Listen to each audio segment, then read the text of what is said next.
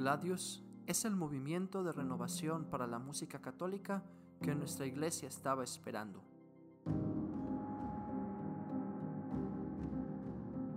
Formación litúrgica, musical y espiritual, repertorio, podcast, música sacra y litúrgica, canto gregoriano, órgano y música coral, todo con el espíritu de la tradición y la frescura de los nuevos tiempos. Gladius es la espada del guerrero, del que lucha por su fe al canto de Viva Cristo Rey, como Ezequiel Huerta, el músico cristero. Bienvenido a Gladius con Fer Vázquez. Amigos, bienvenidos una vez más a un episodio de Gladius. Soy Fer Vázquez y un gusto estar con ustedes. El día de hoy comenzamos nuestro episodio 24, que viene a ser el tercero de nuestra serie sobre los cantos del propio de la misa. Vamos a comentar entonces lo que es el canto de comunión. Como ya lo habíamos venido diciendo en los episodios 22 y 23, los cantos de entrada, ofertorio y comunión son los cantos que se llaman procesionales. Si no has checado los episodios anteriores, te voy a dejar los enlaces aquí arriba. El día de hoy nos toca entonces comentar lo que es el canto de comunión. Y quisiera comenzar hablando un poco acerca de su origen histórico, porque entenderlo en su contexto histórico nos va a ayudar a entenderlo mejor en su realidad actual. Tenemos testimonios de la existencia de un canto al momento de comulgar desde los siglos IV y V. En ese entonces se cantaba un salmo durante la distribución de la comunión. Originalmente era el Salmo 33, que dice, gustad y ved cuán bueno es el Señor, o haz la prueba y verás qué bueno es el Señor.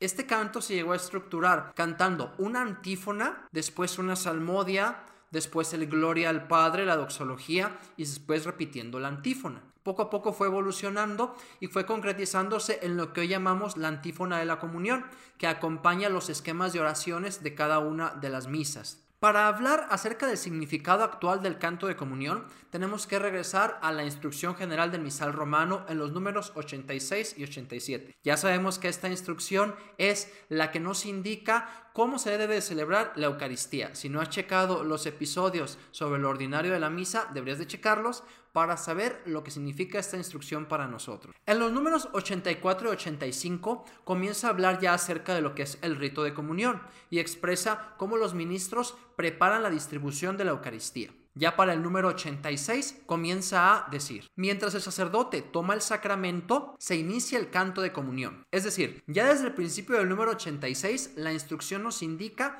cuándo debe de comenzar el canto. Cuando el sacerdote comulga, que debe expresar por la unión de las voces la unión espiritual de quienes comulgan, manifestar el gozo del corazón y esclarecer mejor la índole comunitaria de la procesión para recibir la Eucaristía. Estas tres finalidades del canto de comunión que nos expresa la instrucción se refieren a que el hecho de comulgar, el hecho de recibir la Eucaristía, de unirse al sacramento de Cristo y con eso unirse a la iglesia en un solo cuerpo, debe de ser expresado también por la comunión de las voces y por la comunión del canto. Se hace entonces una comunión plena, sacramental, comunitaria y también litúrgico-musical. Continúa la instrucción diciendo, téngase cuidado que los cantores puedan comulgar en el momento adecuado. Esto es un problema común para los que nos dedicamos a cantar en misa. ¿En qué momento comulgar? Bueno, dependiendo la cantidad de cantores, dependiendo si es un coro, si es una sola persona la que está cantando, dependiendo la distribución de las filas y los ministros para comulgar, esto podrá variar. Podrá ser antes de comenzar a cantar, si hay tiempo suficiente, o podrá ser al final de la comunión de la asamblea. Hay que procurar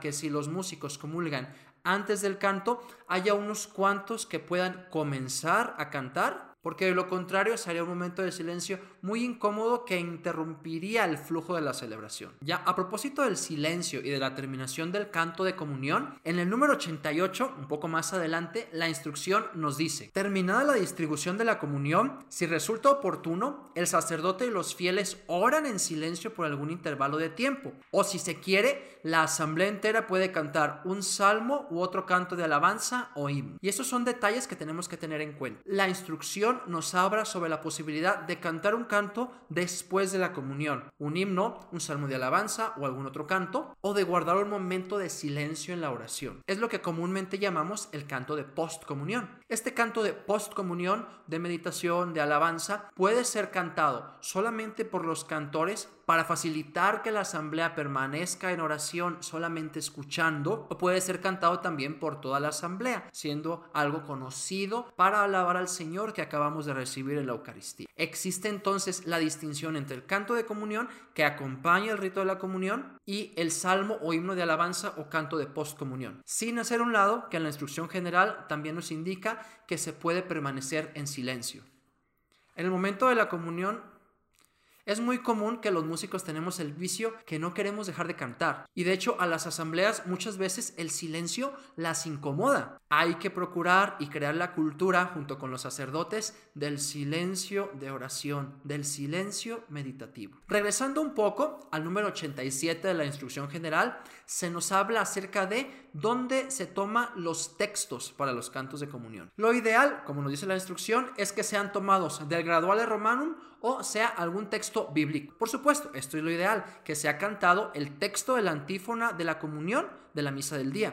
Pero también existen otras opciones. Se puede tomar algún texto relacionado con la misa que se celebró. Por ejemplo, si se celebra una misa por las vocaciones sacerdotales, tal vez el canto puede hablar acerca de la vocación.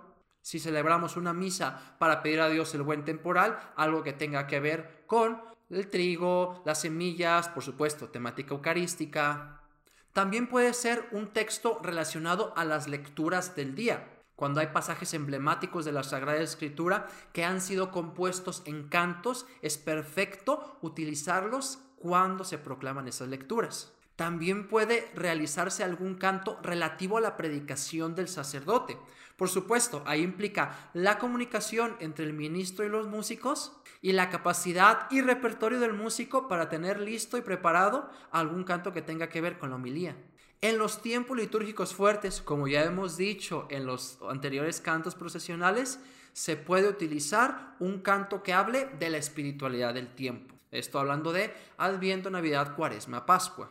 Se puede utilizar también algún texto eucarístico. Eso es muy importante y en ocasiones es hecho a un lado por músicos a los que no les gustan los cantos eucarísticos. En lo personal, a mí me encantan los cantos eucarísticos tradicionales porque están llenos de doctrina, de contenido, de sentimiento espiritual de la asamblea. Y es muy interesante rescatar todos estos cantos eucarísticos tradicionales y, cuando sea posible, colocarlos en el momento de la comunión. Claro, hay cantos eucarísticos que son exclusivos para la adoración al Santísimo y hay que saberlo distinguir en sus textos, para no mezclar en la comunión los que son relativos a la adoración.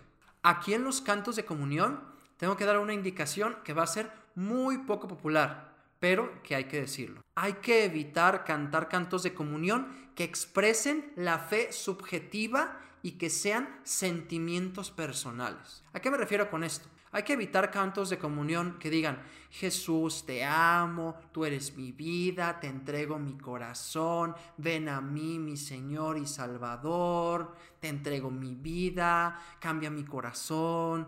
Y no es porque estos cantos sean malos, no es porque digan mentiras, no es porque no sean adecuados para alabar al Señor, pero hay que tener en cuenta que la liturgia y la liturgia cantada es la fe comunitaria, es decir, la fe de la asamblea, la fe de la iglesia. No es la fe personal subjetiva mía de yo relacionándome con Jesús y diciéndole que lo amo, sino es la fe de la iglesia cantada. Y eso está por encima de la fe subjetiva. Se ha hecho muy común este uso de cantar cantos sentimentales subjetivos en la comunión. No es lo ideal, hay que intentar evitarlos y cambiarlos por cantos comunitarios que proclamen la fe de la iglesia, porque la liturgia es eso, la fe comunitaria celebrada, la fe comunitaria proclamada y cantada. Y bueno, para terminar este capítulo acerca del canto de la comunión, voy a darles algunos consejos prácticos para cómo elegir e interpretar este canto. En primer lugar, búsquese la estructura procesional.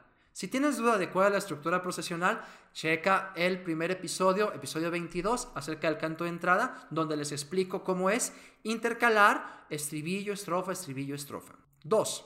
Hay que motivar la participación activa de la asamblea en el canto. Es decir, como ya nos decía la instrucción general del misal romano, es el momento para expresar la comunión también en el canto. Por lo tanto, hay que ensayar con la asamblea, hay que repetir los cantos continuamente para que la asamblea los vaya aprendiendo, hay que saber mediar nuestro ritmo, nuestra tonalidad para que la asamblea pueda cantar. 3. Rescatar los cantos eucarísticos apropiados para la comunión. Son repertorio muy valioso, algunos de congresos eucarísticos, otros de composiciones espirituales muy profundas que vienen del pueblo. Hay que rescatarlos y volverlos a introducir a la liturgia. 4. Tener muy claro el lugar del canto de postcomunión. Es decir, es un canto una vez terminada la comunión que es opcional puede ser un salmo, himno o cántico de alabanza, puede ser cantado solamente por los cantores para que la asamblea lo escuche y también se puede dejar este momento en silencio. Esto sería muy útil en los tiempos más austeros, como son el Adviento y la Cuaresma. 5. Cuídese la adoración de los cantos. Como ya lo dijimos, la instrucción nos indica, el canto de comunión comienza cuando comulga el sacerdote y por estar acompañando el rito, la procesión, termina cuando los fieles terminan de comulgar. No hay que empezar antes, no hay que alargarlo innecesariamente. Y bien, espero que estos consejos acerca del canto de comunión te sirvan para comprender mejor dónde está insertado este canto en la liturgia, cómo interpretarlo mejor y cómo hacer que los textos correspondan al momento. Además, no hay que olvidar para fomentar la participación activa. Este episodio es el último de nuestra serie de los cantos procesionales, cerrando con esto la primera parte de los episodios del propio de la misa. Si no has checado los demás episodios, no olvides checarnos. Estamos en las distintas plataformas, tanto en Spotify, Apple Podcast y YouTube. Y si quieres tener acceso a contenido formativo para cantar mejor en misa, no olvides seguirnos en Facebook, Instagram y TikTok. Espero que este episodio les haya sido de utilidad. No olvides seguirnos en nuestras redes sociales y compartirnos con aquellos a quienes les pueda servir.